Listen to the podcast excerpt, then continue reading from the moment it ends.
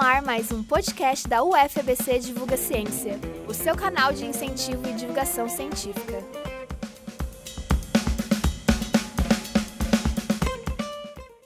No episódio especial dos Mês das Mulheres do podcast, nós batemos um papo com a poeta Dalila Teles Veras sobre a sua contribuição para a cultura e educação da região do ABC. Ela nos conta também como foi receber o prêmio Doutor Honoris Causa pela UFABC.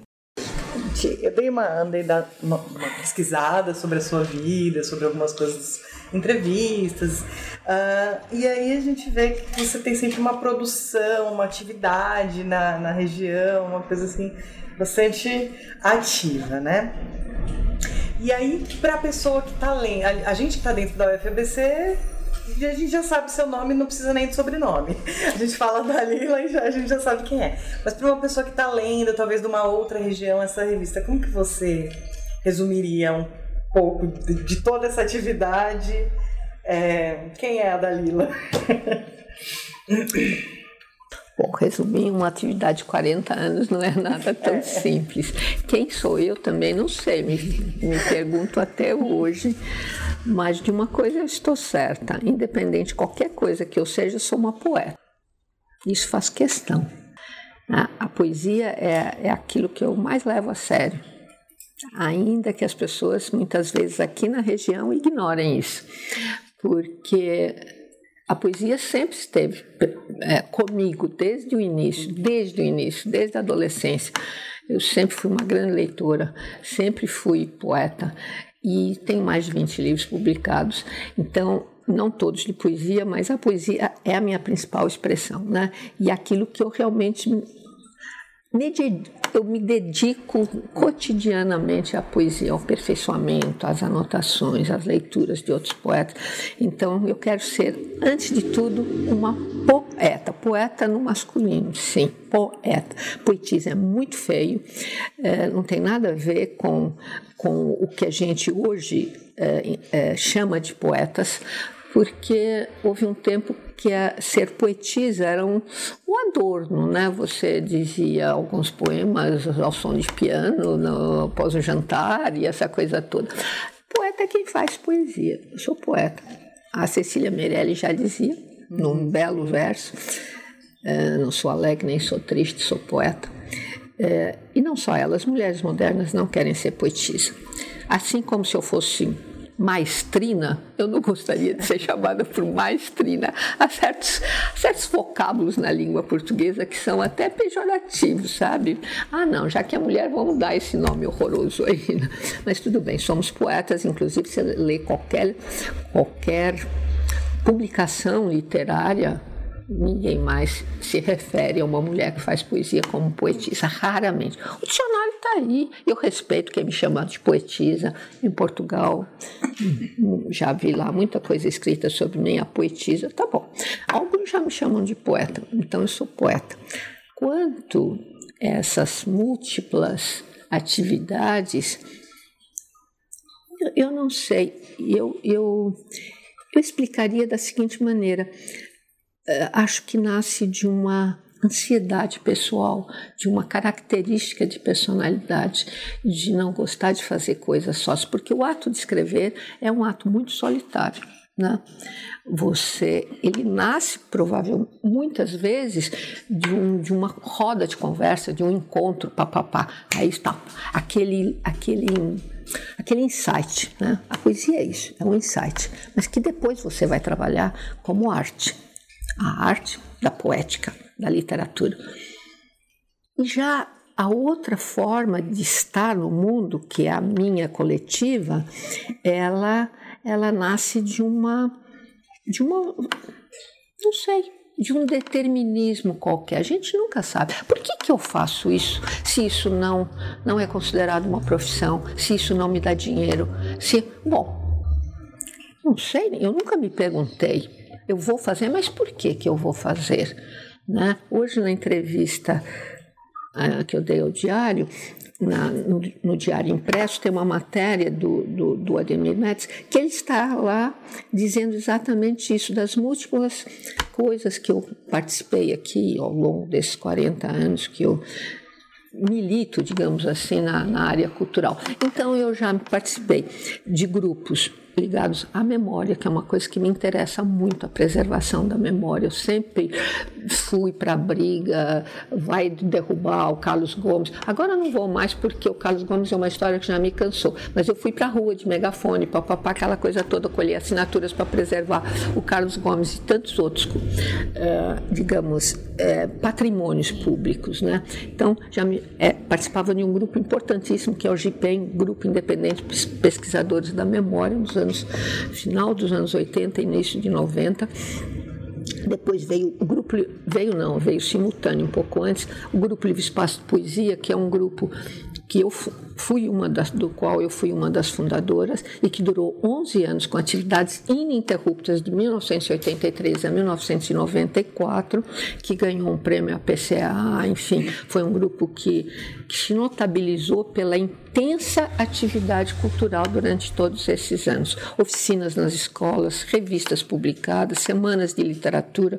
Esse, esse, essa história está contada num livro que eu coordenei, mas que eu chamei os remanescentes desse grupo, chama Grupo Livre Espaço de Poesia, Grupo Livre Espaço, seduzir para a poesia. Ou seja, o que a gente fazia era tentar fazer as pessoas gostarem de poesia. Né? Então, essa quase compulsão de fazer coisas coletivas me acompanha desde sempre. E isso não, não tem explicação. É por um. Eu, eu, eu, eu costumo dizer que muito mais. As pessoas, ah, porque isso aqui, isso aqui não é nada, isso aqui é uma coisa que eu fui construindo devagar para mim mesma, em primeiro lugar, porque é um lugar que eu gosto de estar, eu gosto de tomar café aqui, eu gosto de conversar com as pessoas, mas não é uma empresa comercial, isso nunca me deu lucro, né? Eu pago para trabalhar, mas é, uma, é um pagamento muito satisfatório, né? Eu gosto, né? O que que me determinou a fazer? Nada e tem um monte de loucos que compram a mesma ideia, que trabalham comigo, a minha cunhada Luzia Maninha, que está aqui desde o início e agora é muito mais apaixonada por tudo isso do que eu.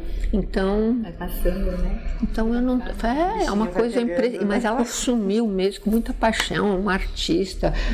Depois eu vou falar desses livrinhos que ela fez para os 28 anos do Alfarrábio. São 28 livros simbolizando os 28 anos do alfarrábio, e cada um desses livros ele é individual, manual, feito à mão. E cada um desses livros dentro tem uma ou duas páginas com o pensamento de alguém que está na capa do livro. Paulo Freire, Helena Ferrante, Sueli Carneiro, é, enfim. É, inúmeros pensadores e artistas da atualidade, Marielle Franco, Angela Davis, feministas, enfim. É, e a Luzia é autora disso aí, ela faz magnificamente, trabalha muito bem com essas edições alternativas e ela fez uma pesquisa imensa com pensamentos dessas pessoas, músicos, só tem isso que será que será a música do Chico Buarque. A partitura ilustra a capa, né? um pedaço da partitura da música. Então é muito significativa essa exposição, porque ela, eu disse já isso numa matéria que saiu no Diário do Grande ABC, que isso servirá de, de roteiro, de mote para o ano 2020 aqui na livraria. São palavras e pensamentos de resistência mesmo, né?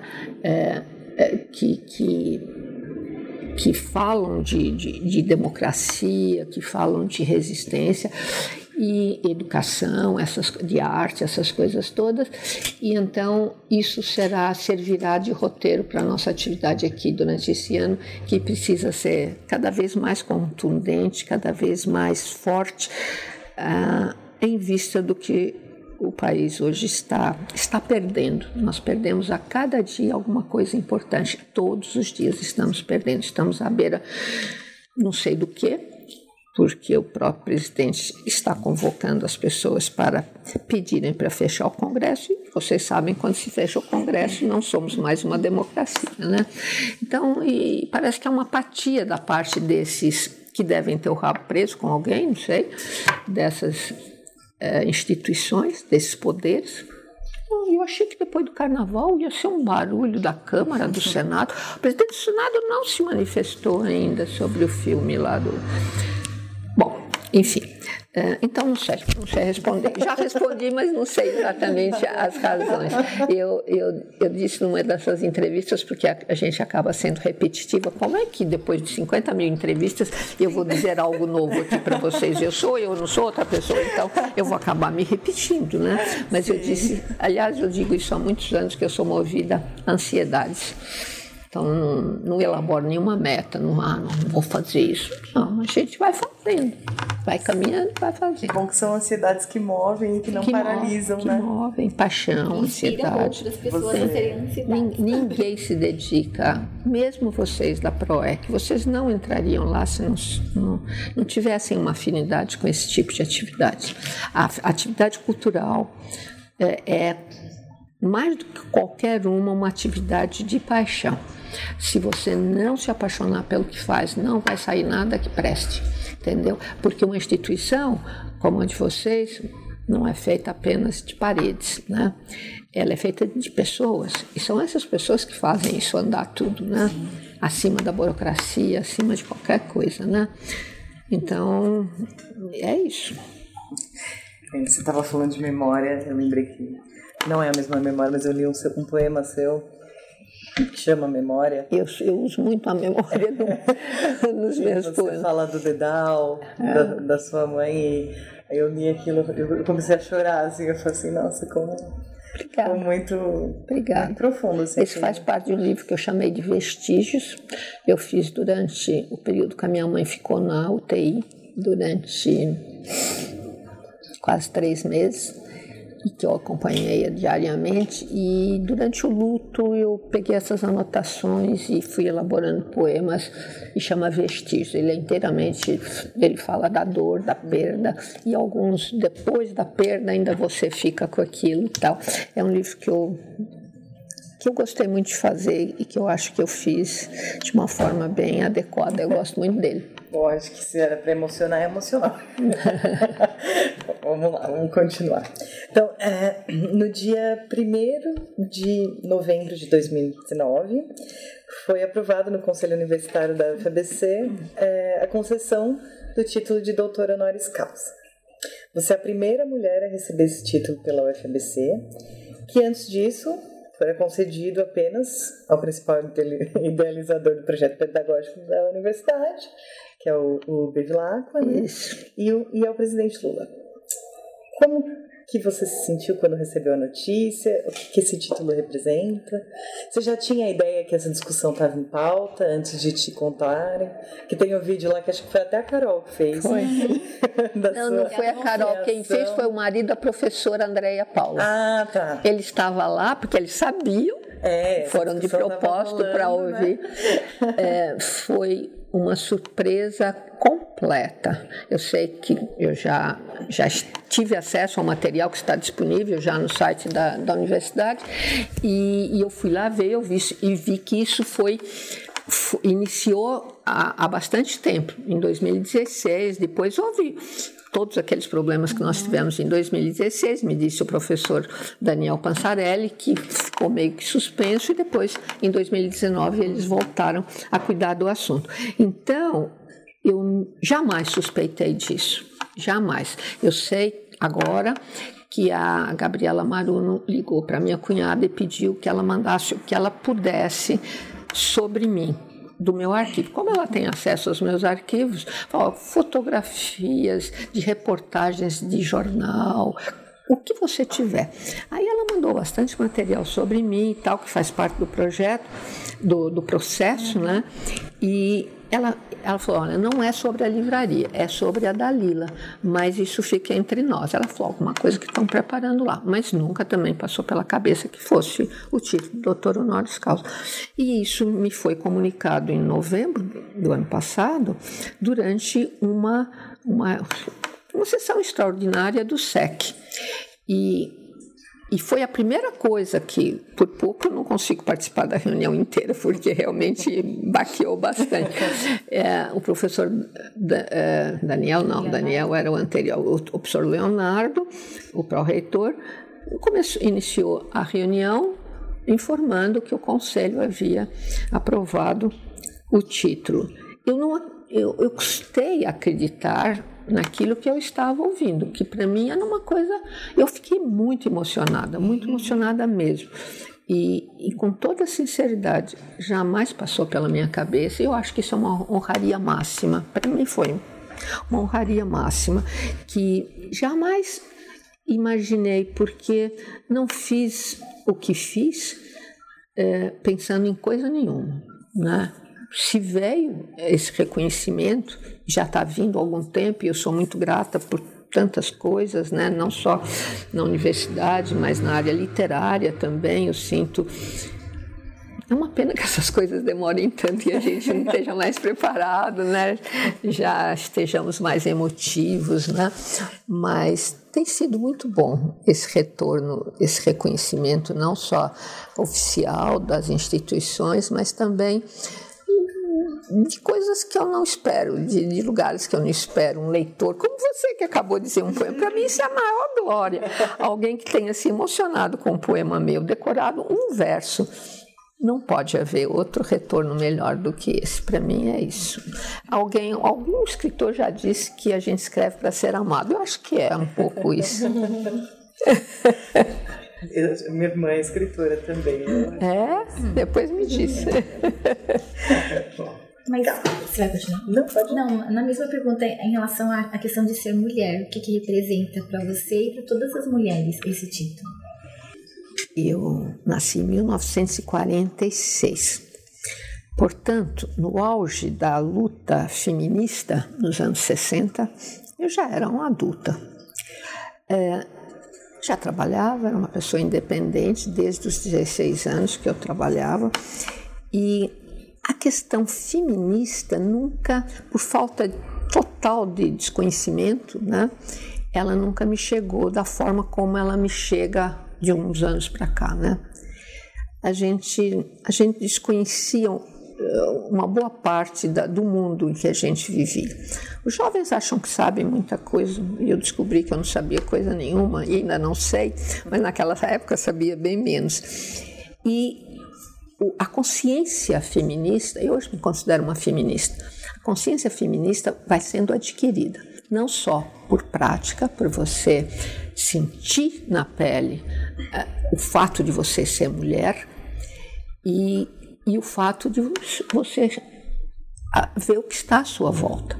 Então, primeiro, eu me dedico a um comércio de livros usados, que era tido como um comércio masculino um, converso, um comércio que eu vim descobrir depois muito feroz. As pessoas, caçadores de tesouros, eles compram as pessoas, né? Então eles vão lá, olha, quando chegar um lote aí, me chama.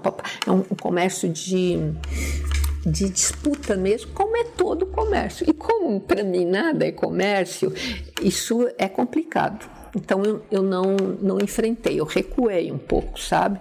Porque a concorrência não me diz nada, né? É, tudo é assim, né? Parece que nenhum universo é, é feminino, né? E é, todos eles.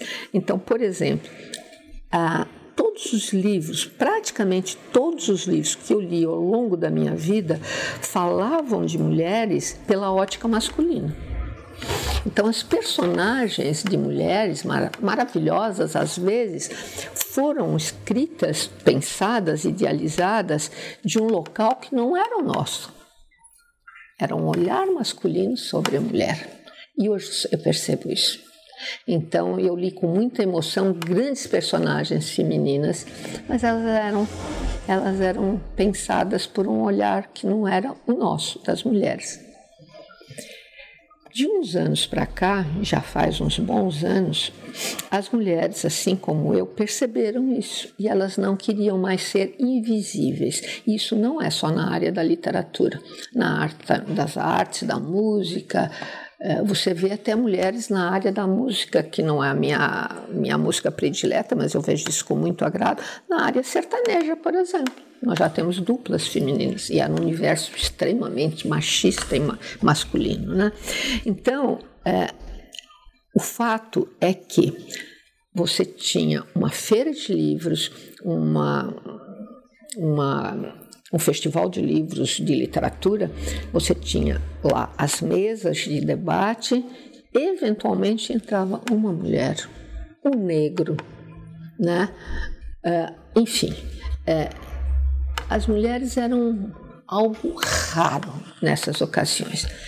E as mulheres começaram a dizer: não, chega. Eu me lembro que um, uns anos atrás, uns cinco anos atrás, houve um prêmio importante, o Prêmio Bravo de Literatura, que não contemplou nenhuma mulher. Depois houve as mesas de Batal, nenhuma mulher. É, a Flip eram pouquíssimas as mulheres que iam. É, até que as mulheres disseram: não, basta, agora nós vamos. É, tanto que eu participo desde o início de um grupo chamado Mulherio das Letras. Vão lá. É, tem uma página no Facebook com 6 mil integrantes, é um grupo fechado, você tem que ter aprovação e tal.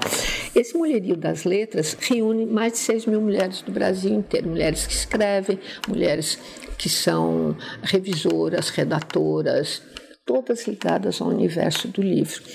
E isso nasceu de um, uma flip, a grande escritora brasileira que é a Maria Valéria Rezende, estava lá com um grupinho e tal na flip de 2017, 16. Pois na 17 eu também já estava lá e tal. E aí ela disse assim: Olha, por que a gente não faz algo só de mulheres aí, né? Um grande encontro de mulheres nacional. nasceu por uma coisa assim. Foi criada essa página no Facebook e para vocês terem uma ideia, a partir daí nós já tivemos três encontros nacionais, um na Paraíba, outro no Guarujá e este último em Rio Grande do Norte, em Natal. E esses encontros reúnem, o primeiro encontro reuniu mais de 200 pessoas, não, o primeiro 400 mulheres vieram do Brasil inteiro, e, e, sempre com grande sucesso de público, e a gente faz isso na raça, sabe? Pede para a prefeitura nos ceder um, um, encontro e as mulheres vão lá, e, e aí você fica pasma com o número de mulheres escritoras. A minha dor na coluna hoje deve-se ao fato de eu arrumar esses, últimos, esses dias de carnaval umas prateleiras só de mulheres. E eu fiquei, eu mesma fiquei surpresa, eles estavam meio misturados, e agora eu separei da minha biblioteca, que é gigantesca, só as mulheres. Elas, elas ocupam três grandes prateleiras na minha casa. Aí eu olhei assim e falei, que orgulho, gente. E são mulheres fantásticas que começaram a ganhar prêmios. Essa semana mesmo tivemos uma menina aqui de Santo André, Vanessa Molnar, que ganhou um grande prêmio junto com outras duas mulheres, Prêmio Nacional de Literatura, com o primeiro romance dela. Então temos, inclusive aqui no ABC, talentos fortes e as mulheres estão se destacando enormemente. Então, eu vou dizer isso no, na minha fala lá no, na, na, recepção, na outorga lá do título, eu vou dizer que eu, eu vou dedicar esse meu, meu título às mulheres, dedicar às mulheres, as mulheres que sempre foram é, ocultadas, né? Pelos próprios maridos, quando elas eram casadas com grandes nomes, eles tudo faziam para que elas não o superassem, né? Isso é histórico, isso é desde que vem a humanidade. A gente sabe de grandes gênios como Rodin, Michelangelo, esses caras todos. Eh, tinham mulheres ao lado dele fantásticas, mas elas eram a sombra. Não é essa coisa de atrás de um grande homem existe uma grande mulher. Ela pode ser grande, mas ela não pode aparecer. Mudou. Isso mudou, está mudando. E isso para mim é, um, é, é uma conquista minha também, de todas as mulheres. Eu, como mulher, eu me sinto muito gratificada de observar essas mudanças ao longo dessas décadas todas, que são visíveis, que são visíveis. A mulher não cala mais, não é para calar mesmo. Acho que a partir do momento que a gente começou a se ver representada pela nossa própria voz, foi uma Sim. Foi uma coisa assim, exponencial Sim, que, que as mulheres. A tua própria voz e o teu lugar de fala, o teu lugar de vida. Eu digo isto, né? Por isso que não calaram a Marielle, por exemplo. Porque ela dizia com todas as letras de onde vinha, para onde ia, e ia chegar muito longe se não a calassem, né? E tantas outras, e tantas outras. Então, eles não suportam isso. Os homens que estão no poder não suportam isso, não, tão, não estão sabendo lidar com, com essa questão, né? É uma pena, né? Porque ninguém que está contra os homens. Não se trata. As pessoas acham que feminismo é isso, sabe? Eu vejo coisas aí para definir o feminismo que eu falo, santo Deus, não é possível. Não é possível que a gente chegue a um estado de coisas dessas, sabe? É de uma ignorância completa. As próprias mulheres que não se sentem vítimas. A cada duas horas é morta uma mulher nesse país, pelo marido, pelo amante, pelo, pelo irmão, pelo sobrinho, por sei lá por quem, pelo fato de ser mulher. Sim. Só. Não tem outra coisa, né? Então, isso é assustador. Então, eu, eu me considero também, além de poeta, eu sou, sou uma feminista também. Vamos lá, a gente vai entrar um pouquinho mais na, na sua relação com a UFABC tá. e como que isso começou. Esse é um fato que a Carol colocou para mim, eu pedi para ela dar uns pitacos também, o pessoal lá da cultura que já te conhecia mais. Tá. É, e aí ela falou que você ajudou no processo de escrita do PDI da UFABC? Tive essa honra, tá lá. Eu participei de muitas você reuniões do PDI. Eu, eu, participei daquele seminário, né? Não, é, esse, esse reuniões assim, em consumo certo. e tal, e foi muito mencionado isso. Eu e uma outra pessoa da comunidade, que foi o Júlio Mendonça. Uhum. Na época era o professor Comaru, o pró, o pró que foi o primeiro entrevistado da, da Exatamente, olha que coisa bonita. Eu, eu fiquei, adorei. Eu acho o professor Comaru uma pessoa muito, muito muito interessante. Eu admiro muito o trabalho dele, inclusive na área da habitação. Acompanho esse trabalho magnífico que ele faz. E não me pergunte como nós nos conhecemos. Talvez numa ida nossa, através do jornal, na época que eu colaborava com o jornal ABCD Maior, e nós tivemos uma reunião lá no, na universidade, e, e o professor Comaru cedeu o espaço, participou. A gente queria saber como a comunidade poderia era muito jovem a, a, universidade, ainda é, poderia é, participar mais, né, e tal. E nessa, nessa esteira aí, é, quando foi realizado isso, se não me engano foi em 2012, o, o seminário é, para o PDI, eles me convidaram. E com voz e vez, né? Como uhum. se fosse docente, né? E eu achei aquilo maravilhoso. Falei, vamos lá, Júlio, a gente vai levar nossas demandas, né?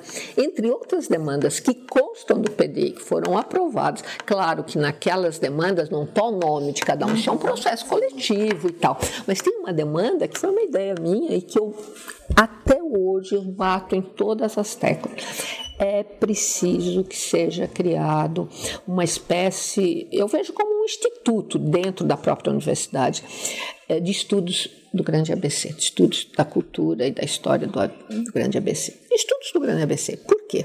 A maneira do IEB, da USP. Estudos, Instituto de Estudos Brasileiros.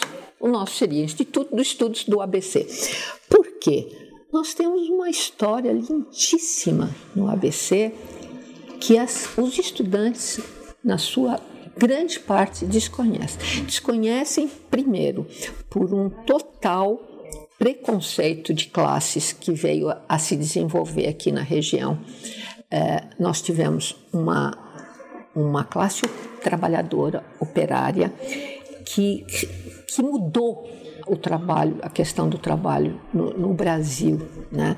Nós tivemos, a partir das grandes greves no final dos anos 70, virada de 80, é, as conquistas trabalhistas, que agora foram todas para o brejo, saíram daqui, dos metalúrgicos do ABC.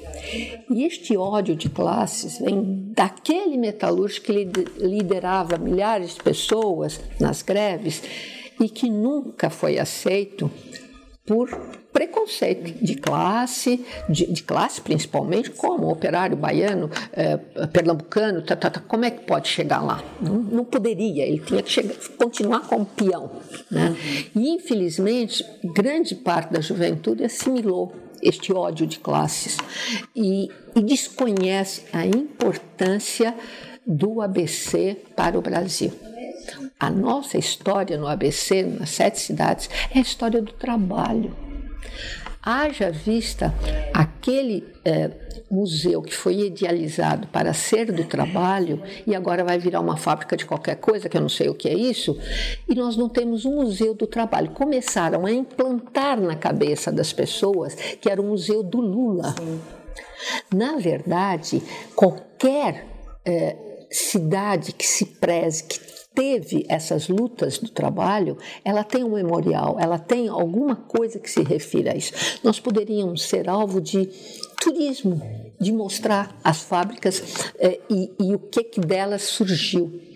Você sabe que ficar meses numa greve que mobilizou milhares de pessoas aqui no ABC, isso era uma coisa histórica, histórica, e as pessoas ignoram completamente isso e, e, e criaram uma, um preconceito odioso a, a, a, aos nordestinos, aos pobres, aos negros. É,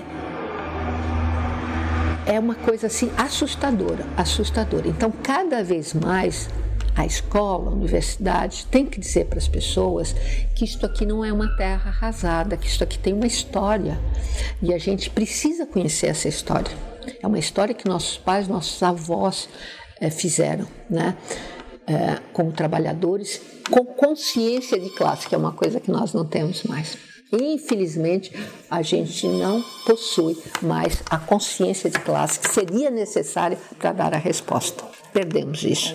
Perdemos. Né? Perdemos. Perdemos. E é uma pena. É uma pena isso, mas e a, por que é outra coisa que me perguntam, mas por que, que você guarda tantas coisas? Que é a questão do acervo. Uhum. Não acho que você, não sei se vai perguntar isso. É, por que, que eu guardei tantas coisas ao longo da minha da minha trajetória. Eu digo o seguinte: eu sou imigrante. Eu nasci em Portugal, vim com 11 anos com a minha família para o Brasil.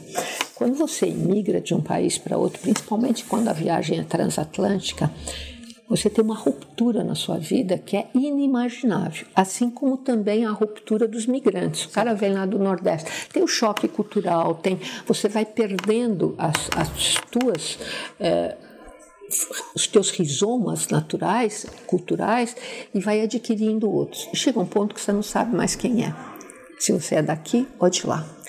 É, isso, quando você é criança, você não tem consciência disso, mas você sofre de alguma maneira certas coisas. O sotaque, quando você vai para a escola, cheguei em novembro, em fevereiro eu já fui para a escola. Obviamente eu era motivo de curiosidade na escola, porque falava como português e não como brasileiro.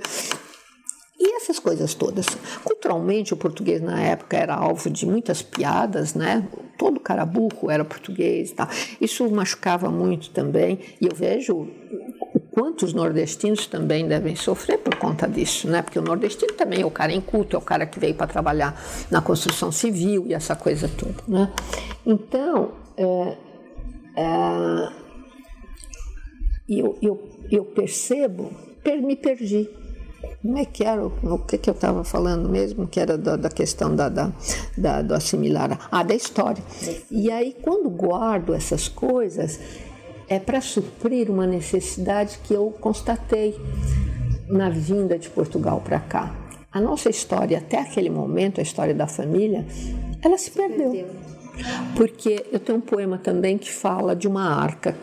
Tudo que a gente tinha foi colocado numa arca de madeira que a gente tinha, não, que a gente podia levar. Então se, desfaz de um monte de coisas.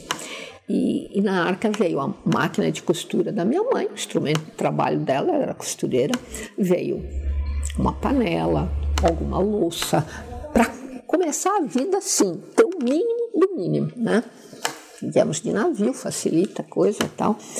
É, então você veio com o essencial. O que não era essencial ficou inclusive fotos, coisas. Minha mãe ainda trouxe algumas coisas, mas eu, eu, eu fico pesquisando essas coisas para saber quem sou eu, meu passado, essa coisa toda.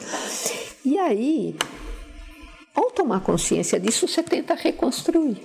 Né? E é o que eu tenho feito a minha vida inteira. Tenho livros inteiros que falam inclusive esse que você citou, sobre a minha memória, sobre, sobre as coisas que eu, que, eu, que eu tive, que não lembrava mais, enfim. Então, o guardar documentos é uma forma de suprir essa lacuna também. Acho eu, eu tenho analisado porque eu guardo? Todo mundo me faz essa pergunta. Por que você guarda tanta coisa? Eu acho que vem disso. A minha mãe, por exemplo, passou a não guardar mais nada. Aquilo teve o efeito jeito que contrário. Não tenho mais vontade de guardar nada. tudo, Já né? perdi aquele, agora também posso perder qualquer coisa. Ela morreu, não tinha nada, só tinha a roupa dela. Não era de guardar coisas, né? Eu não, eu guardo muita coisa. É, é quase doentio. Ah, beleza. Vamos lá. E como que você começou no Comitê de Extensão e Cultura da UFBC? Ah, é verdade, tem que completar isso aqui. Então, eu fui convidada para esse, para esse seminário. Foi feito, é PDI, né? É o Planejamento Plano de Desenvolvimento Institu- Institucional. institucional. É, Eu tenho a publicação que me mandaram, inclusive com agradecimento à participação, à colaboração e tal. E é, a partir daí, eu acho que a gente começou a, a conversar, as pessoas. é, Viu-se que havia no, no regimento interno do, da recém-criada PROEX, né, é, havia previa duas vagas para o comitê de pessoas representando a comunidade externa. E a primeira pessoa que convidaram foi a mim. A mim e a uma menina, não sei se eu fui a primeira ou fui a segunda, mas foi quase simultâneo. A uma menina que é era uma liderança sindical em São Bernardo, que agora é vereadora em São Bernardo, a Ananice. Ela, ela fez parte. E então achei muito bacana, puxa, a classe operária representada e tal, e eu representando a cultura e tal. Eu me entusiasmei muito e fiquei muito, muito honrada mesmo com essa. Aí eu não parei mais. Como eu gosto muito, eu não falto, raramente eu falto, só quando eu estou viajando gravemente doente. Nunca fiquei gravemente doente, felizmente.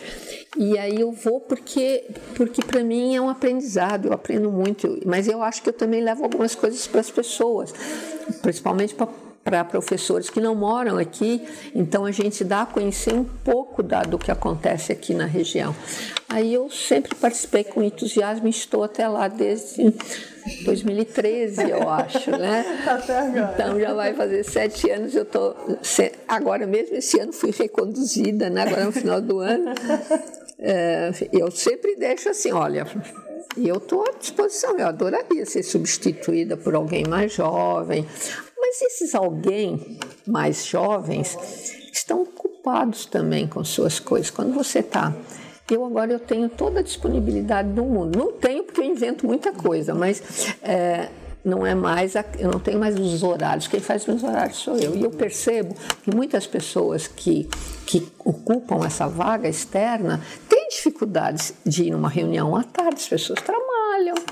Então, ou é vagabundo como eu, assim, aposentado, ou então, ou então tem dificuldades. Então, eh, demanda uma certa certa vontade de participar, e eu acho que muita gente tem, tem condição de levar, mas também é, disponibilidade. Eu tenho tido talvez as duas coisas e tenho sido reconduzida, mas acho que está na hora de substituírem por alguém também. Acho que está na hora. Pra gente dar uma esperada. Beleza, vamos lá. Essa aqui, na verdade, a gente estava tendo, batendo um papo sobre você na ProRec, pra, a gente estava tentando se preparar para essa entrevista e coletando informações. E aí a gente estava falando tudo sobre você e algumas pessoas de lá fizeram graduação na Fundação Santo André muito antes. É, A fundação era minha casa antes da UFABC. muito antes da UFABC existir, né? E aí eles falaram, putz, eu lembro que a gente foi lá e a Dalila e... e eu Olha que legal, eu acho, assim, adoro é, quando só aparece. Na época da graduação lá na fundação. Aí eu, assim, e aí, como que era essa interação com as, as outras instituições de ensino ah, aqui do ABC antes da chegada das federais, né, das universidades federais, tinha algumas, tinha fundação. Eu, pessoalmente, eu, eu estive próxima de três, três faculdades aqui na região. A Fundação, a, o IMES, o antigo IMES, agora a USCS, e a Metodista. É, todas, todas as instituições de ensino superior, né? É, é curioso, é curioso. É por, por razões é, ligadas talvez a essa minha inserção cultural na, né, eu já participava de seminários, de debates, porque eu, eu, liderei, é, eu liderei não, mas eu participei de um grupo que eu citei o livro Espaço que atuou durante 11 anos ininterruptamente. Então a gente participava de tudo tudo. Então, eh, eu acho que não houve um movimento cultural aqui na região que eu não participasse. Acho difícil. É, com repercussões e tal, eu participei de tudo. É, então, me chamavam. Por exemplo, na fundação foi a única universidade, agora universidade, na época era faculdade, que me chamou por uma razão que não nas outras, como escritora. E aí foi a felicidade. E eu encontro até hoje essas meninas que estudavam letras.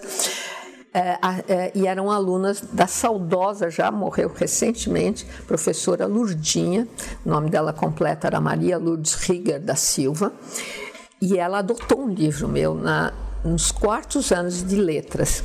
Foi um livro que eu publiquei em 1996, A Palavra Parte, e ela dava como leitura de férias e promovia um seminário no retorno para se falar do livro, né? Para e por duas ocasiões ela me até tem um livro com umas crônicas que eu publicava no Diário do Grande ABC que eu falo desse, desse encontro que foi magnífico. Ela falou Dalila vai ter um seminário com não sei se ela denominava seminário era seminário sim no retorno agora das férias de julho e nos quartos anos de letras e elas vão vão analisar seu livro e a gente gostaria que você viesse mas eu não vou dizer que você está na sala. Foi, foi emocionante, foi muito legal. Enquanto não, não anunciaram que eu estava na sala, fluiu. Foi só dizer: olha, a autora está presente, ela pode falar alguma coisa. Então, foi muito engraçado como as pessoas ainda na cabeça, assim, tem uma coisa é, em relação. Porque quando a gente estuda, os escritores que a gente lê são distantes, né? Então, eu, na minha época, eram todos mortos, né? Quando eu dizia lá um poema de qualquer autor português, ele já estava morto, né?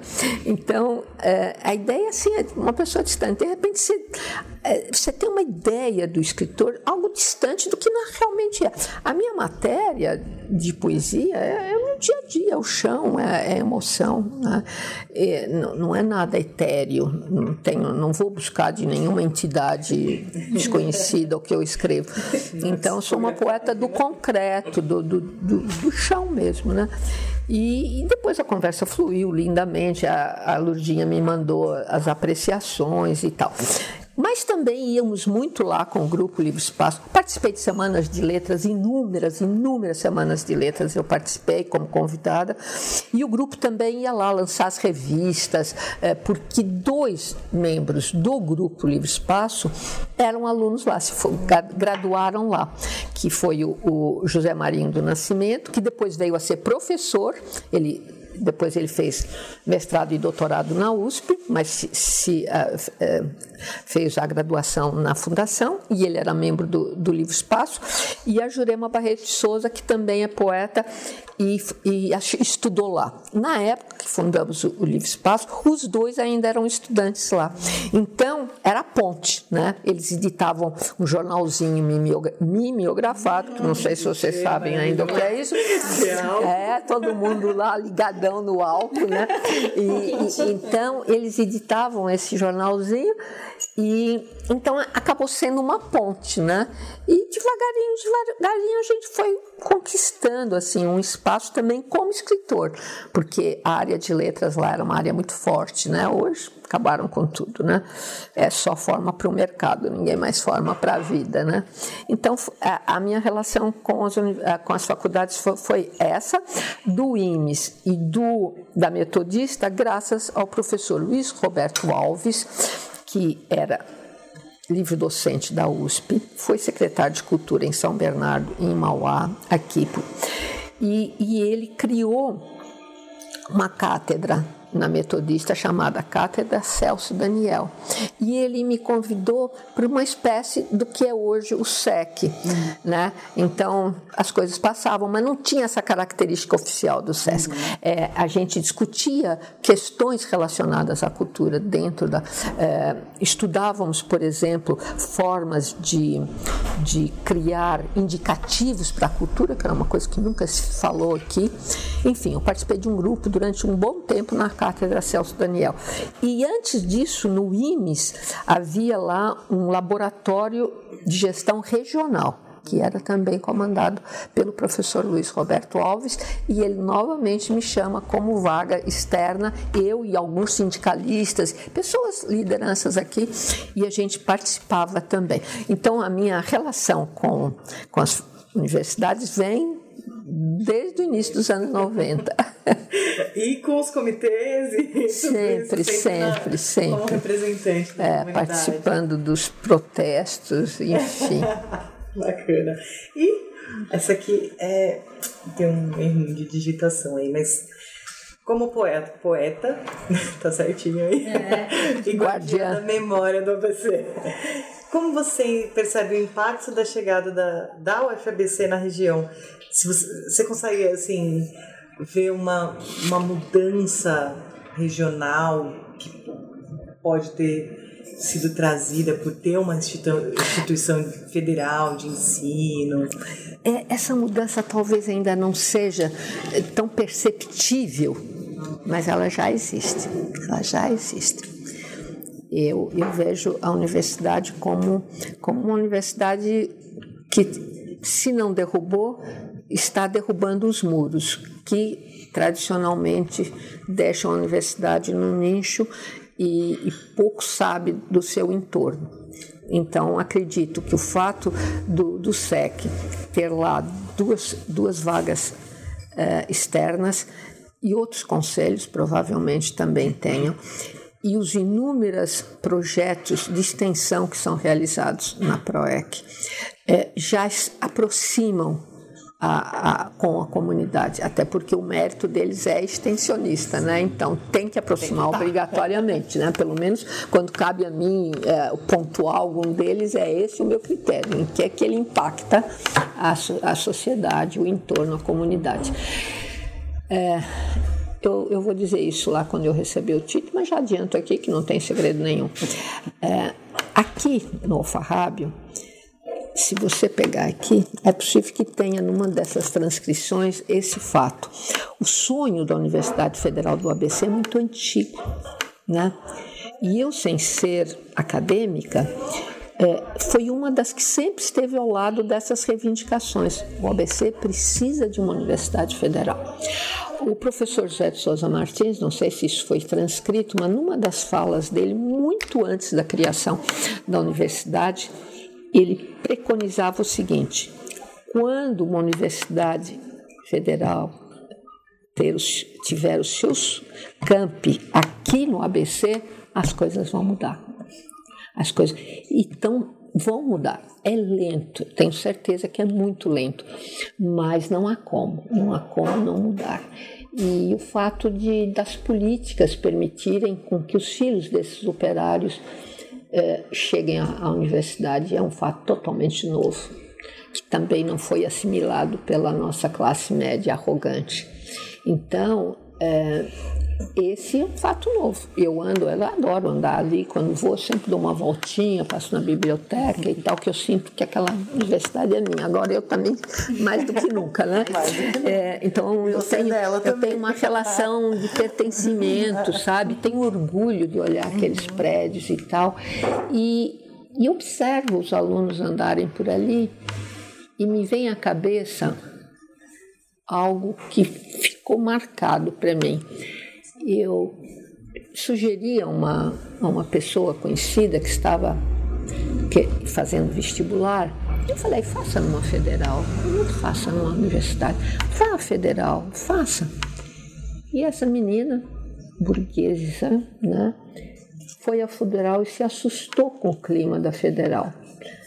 Porque as pessoas eram descontraídas, não andavam empetecadinhas e não sei o quê disse assim, mas me disse algo parecido. Umas, umas pessoas meio estranhas, né, na Faculdade Federal. Falei, que bom. Que bom. É, são estranhas porque é o povo que está lá agora, não é só uma parcela da população, né? E isso ficou marcado para mim. Eu acho que a universidade está tá contribuindo para isso, para essa grande mudança, sim. Ainda que não queiram, mas vão ter que nos engolir. Já que a gente está falando de universidade, falando de educação, eu li, é, eu não sei onde, em algum lugar eu li que você, você defende uma verdadeira educação em oposição àquela que prepara estudantes para o mercado de trabalho, né? E aí você menciona, acho que em alguma entrevista também, que a sua educação veio pela leitura. E o que, que é essa educação para você, então?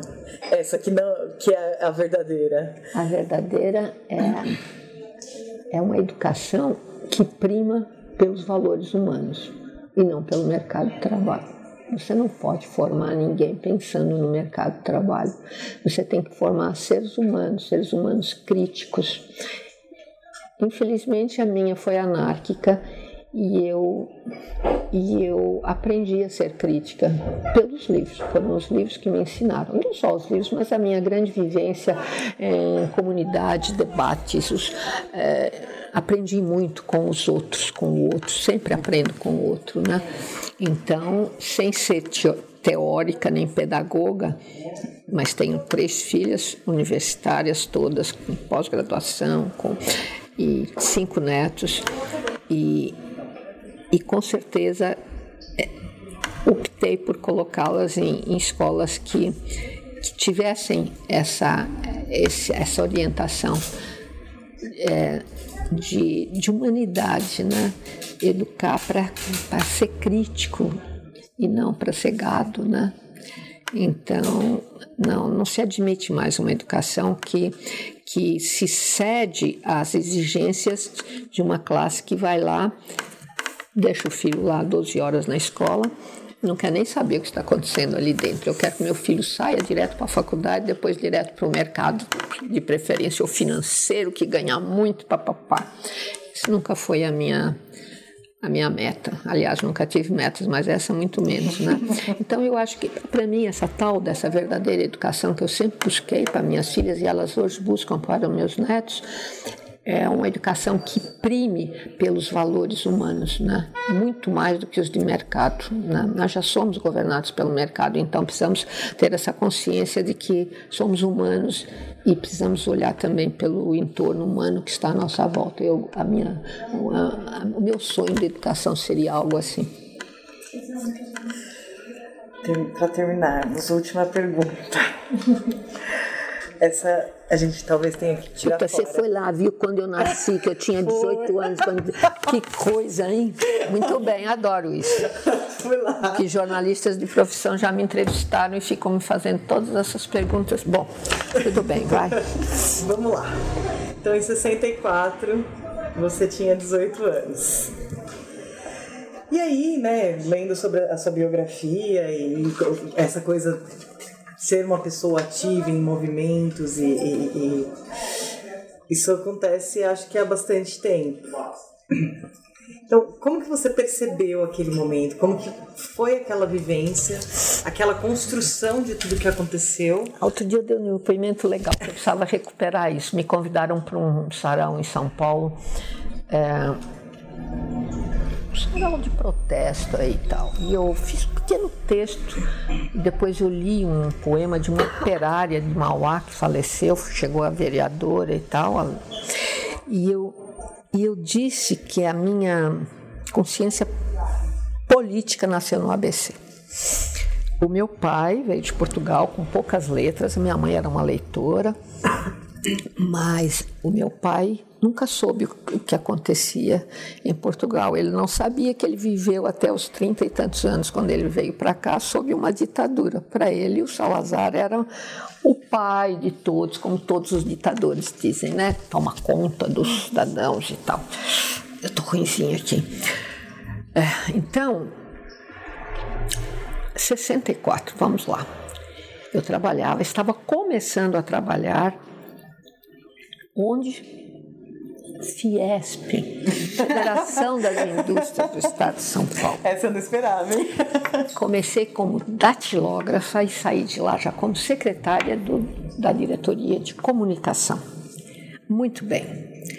É, mas eu era uma analfabeta política, completa analfabeta política, porque o meio onde eu vivia, o meio familiar, não era politizado, não era. É, o, o, a, a minha consciência política veio, começou na própria Fiesp, olha que loucura. Eu trabalhava no setor de comunicação, o setor de comunicação tinha um departamento de imprensa. Nesse departamento de imprensa havia dois comunistas infiltrados dentro da Fiesp. Verdade. Pessoas, um deles era comunista de carteirinha, o outro não.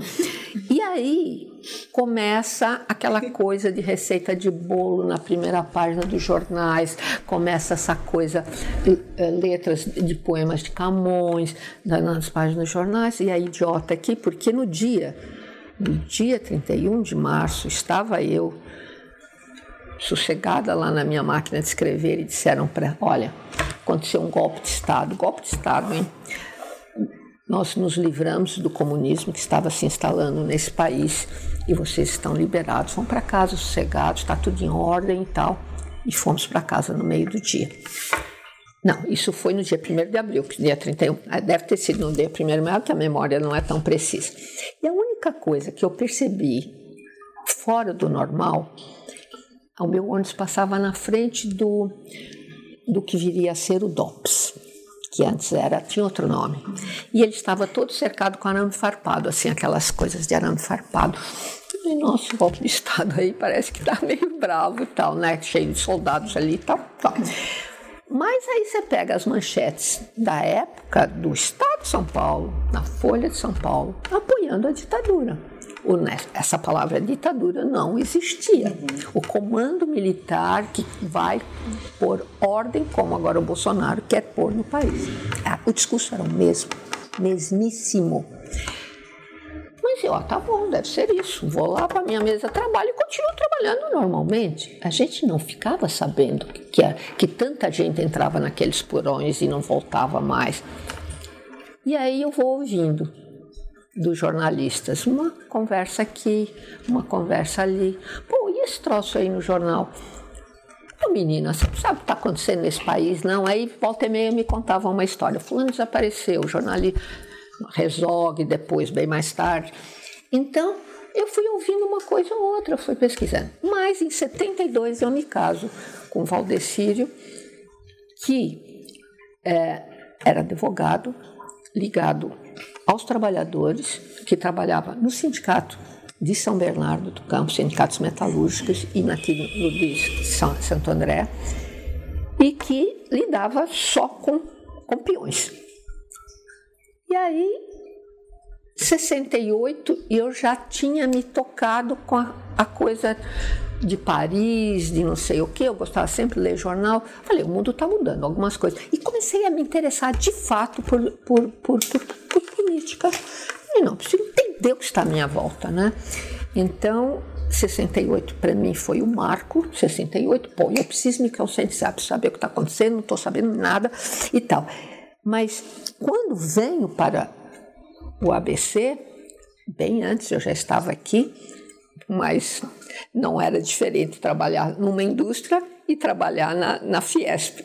O clima era o mesmo, a, a, orientação era a mesma, você tinha que vestir a camisa. Eu trabalhava numa metalúrgica, né, que fornecia peças para a indústria automobilística, trabalhei por 11 anos lá galgando todas a comecei como datilógrafa, depois como secretária.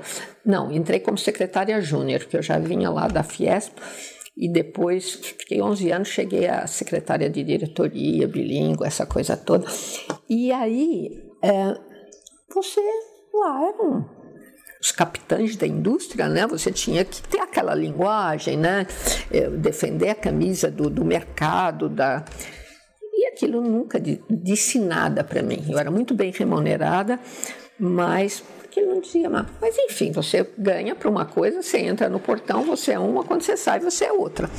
E a minha, a minha alfabetização política veio através do meu marido e do sócio dele, que, que tinha escritório com ele aqui, que infelizmente nos deixou há cerca de dois anos, que foi o escritor Antônio Posidônio Sampaio, que tem várias obras sobre as greves dos metalúrgicos, que também era advogado dos sindicatos metalúrgicos, e ele relatou isso em forma de romance. É, ele tem um romance chamado Lula e a Greve dos Peões, outro A Capital do Automóvel, enfim, romances que no exterior são considerados como objeto de estudo para esse período. No Brasil, nem aí, né? Então, foi com os peões do ABC que eu me alfabetizei politicamente. É por isso que eu tenho essa angústia de não de perceber que hoje os jovens desconhecem essa história e a importância desses peões. É, na, nas conquistas trabalhistas, nas conquistas sociais, se hoje há creches, se hoje as mulheres metalúrgicas é que já tem uma dissertação de mestrado sobre isso de uma menina, não sei se foi dessa federal, ela pesquisou aqui no meu acervo. Então, as mulheres, já disse isso inúmeras vezes, quando a, a, Maria Letícia morreu, eu disse que infelizmente não foi dado a ela o, o elogio, o merecimento que ela teve nas greves do ABC. Ela organizou aquelas mulheres, aquelas marchas todas, organizavam é, coleta de alimentos é uma história que pouco é divulgada, mas sabida por todos, para manter aquelas famílias operárias que ficavam sem receber. Então, eram milhares de, de, de, de, de peões que precisavam alimentar suas famílias. E essas mulheres, por trás da coisa toda, que não iam lá no estádio, elas é que foram as responsáveis por manter. Elas estão sempre por trás, mas sempre na frente. Uma grande marcha que foi feita em São Bernardo, você pode ver as fotos, está lá Marisa, as filhas dos operários, as mulheres, as filhas dos operários, na frente dessa grande marcha que foi feita, se não me engano, em 81. Essas datas às vezes eu me confundo um pouco, mas é só ir aos jornais, acho que a gente, a gente vai ver isso. Então, a Folha de São Paulo, num caderno especial, falou dessas mulheres nas greves. É, é, é um, é, eu mandei para a universidade, esses recortes todos estão lá. Foi um dos lotes que eu, que eu mandei, que meu marido guardou, essa hemeroteca, que muitos. Os grandes jornais digitalizaram, mas não são todos que estão digitalizados. Então, acredito que tem a coisa dos anos 80 que você não encontre hoje digitalizado, só no papel mesmo, né? E então tem lá muitas reportagens sobre essa época, como eles trabalhavam lá, eles precisavam eh, ter esse material para estudo e tal, e esse material veio todo para cá. É uma enorme hemeroteca dos anos 78, 79, 80, 81, 82, um período de efervescência mesmo no final da ditadura, começo da redemocratização, né? Então foi, foram anos de muita efervescência aqui no ABC, né? Olha, me orgulho muito de ter vivido essa época, porque eram bem mais interessantes. As pessoas tinham, tinham ideais, queriam fazer coisas, né? Mas eu estou vendo que agora está voltando, sabia? Quando a água começa a chegar no umbigo, você fala, não, eu vou ter que fazer alguma coisa, né? Então eu estou vendo reações que me interessam muito e eu acho que às vezes a gente precisa ir lá no fundo do poço para perceber isso, né? Então, estou descendo de novo ao fundo do poço, quem sabe eu ainda tenho energia para sair dele. É, muitas vezes, né? Acho que é isso. Agora, com, com a sensação daquilo, já falei, e como você o relaciona com o que estamos vivendo hoje. Tristemente, eu posso dizer que constato que a situação é pior. É pior por quê? Porque se naquela época as pessoas não tinham consciência, porque não lhe chegava, os militares eram discretos, eles não eram falantes como, como estão hoje, né? Você manda recadinho pelo Twitter, você fala um monte de bobagem todo dia no WhatsApp, não sei, não, você não sabia o que estava rolando lá aqui ali, as pessoas mais politizadas sabiam dos porões e essa coisa toda. A gente não sabia que no dia seguinte ia ser baixado um AI-5 daqueles e tiraria todas as liberdades dos cidadãos brasileiros, né? Hoje eles já anunciam isso, né? Já, eles já dão a entender que vai. E a desgraça maior, os poucos que na época é, a quem chegava essas informações adquiria uma consciência muito forte. Hoje, a grande massa dos que chega essas informações concordam com elas, porque elas são fake news, porque elas vêm de uma forma tão turbulenta que é para marcar, que é para ficar mesmo, né? permanecer nas mentes das pessoas. E as pessoas estão comprando isso como uma salvação para a pátria. Né?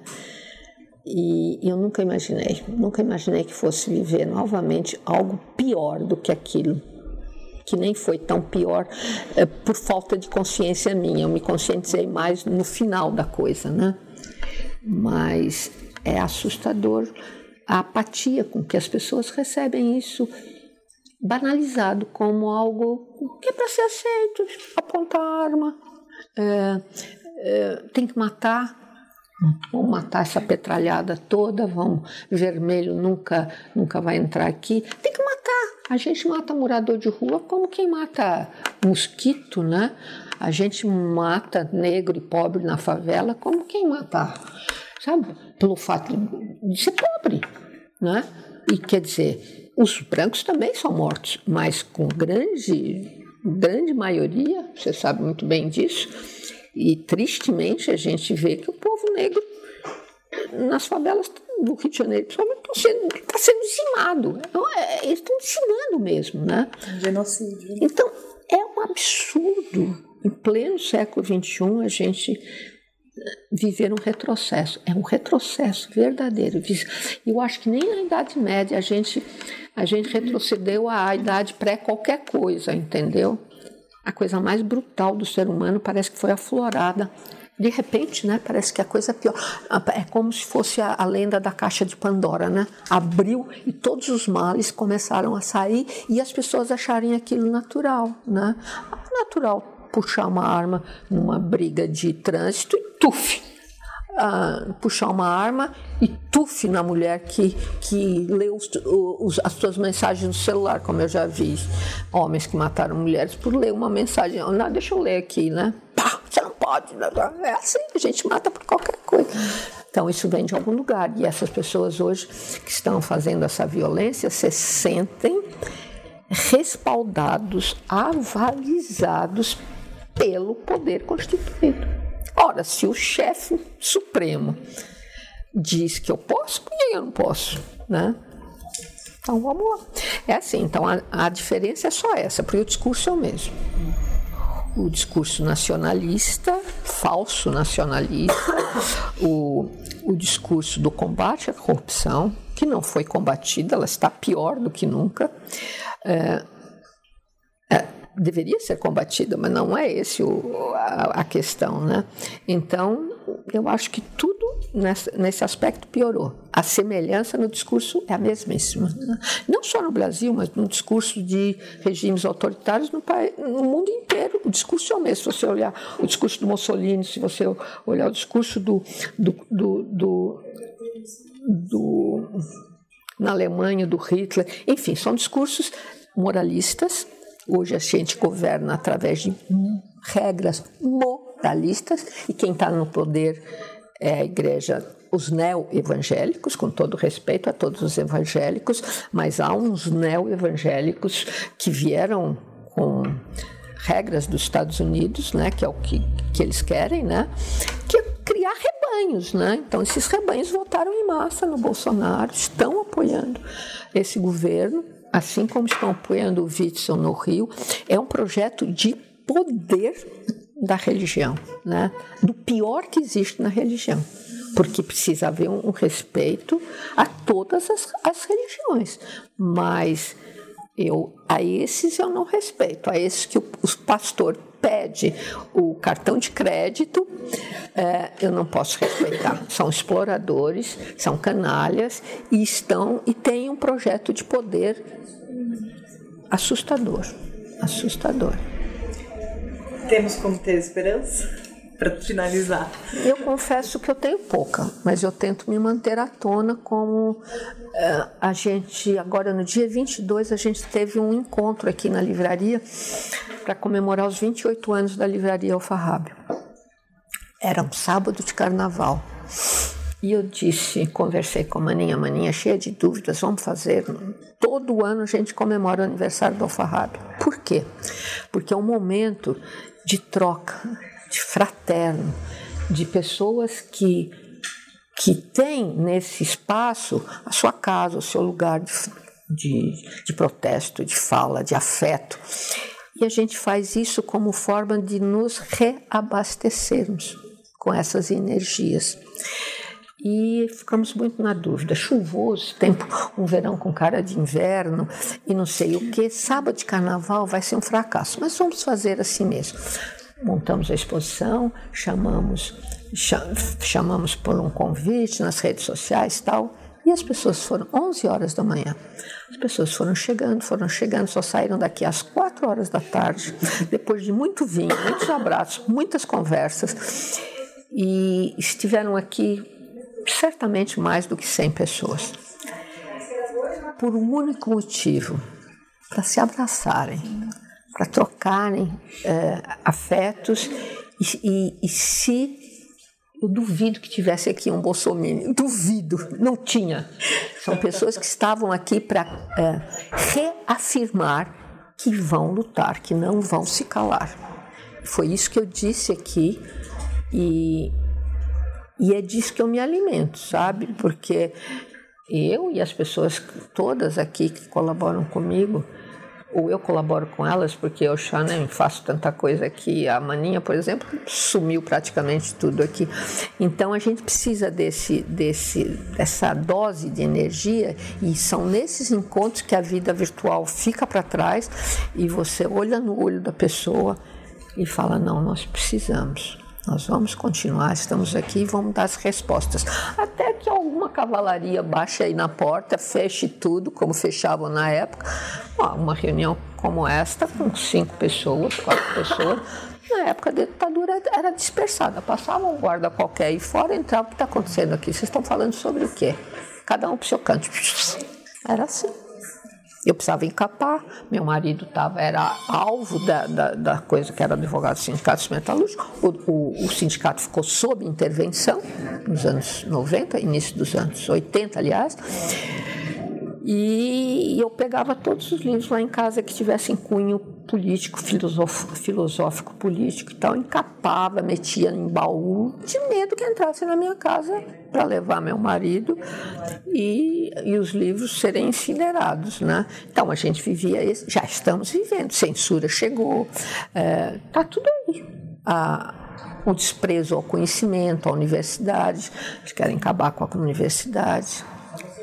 Então, não é para ter muita esperança, não, mas eu tenho pelos meus netos, pelos filhos e netos dos meus amigos e pelo esse país que eu adotei, que eu tanto prezo como minha pátria também, minha segunda pátria. Eu, eu preciso acreditar, mas não tenho tanto. Ando doente mesmo, ando adoecida com essas coisas. Cada dia que eu falo, não leio mais, não, não quero mais saber, quero exercer meu direito à desinformação, mas não consigo. Não consigo, não consigo. É muito difícil você ficar apático ao que está acontecendo, é terrível. Aí você fala com as pessoas que não estão. O que é está acontecendo? Já me perguntaram isso. Afinal, o que está acontecendo? E você vai discutir o quê? Mas aí você, desculpa, fica à vontade. Mas aí você lembra de você no começo, é. quando você. Também, também. Por isso que eu acho que é importante. Agora, o mérito, desculpe, mas também foi meu. Eu fui buscar.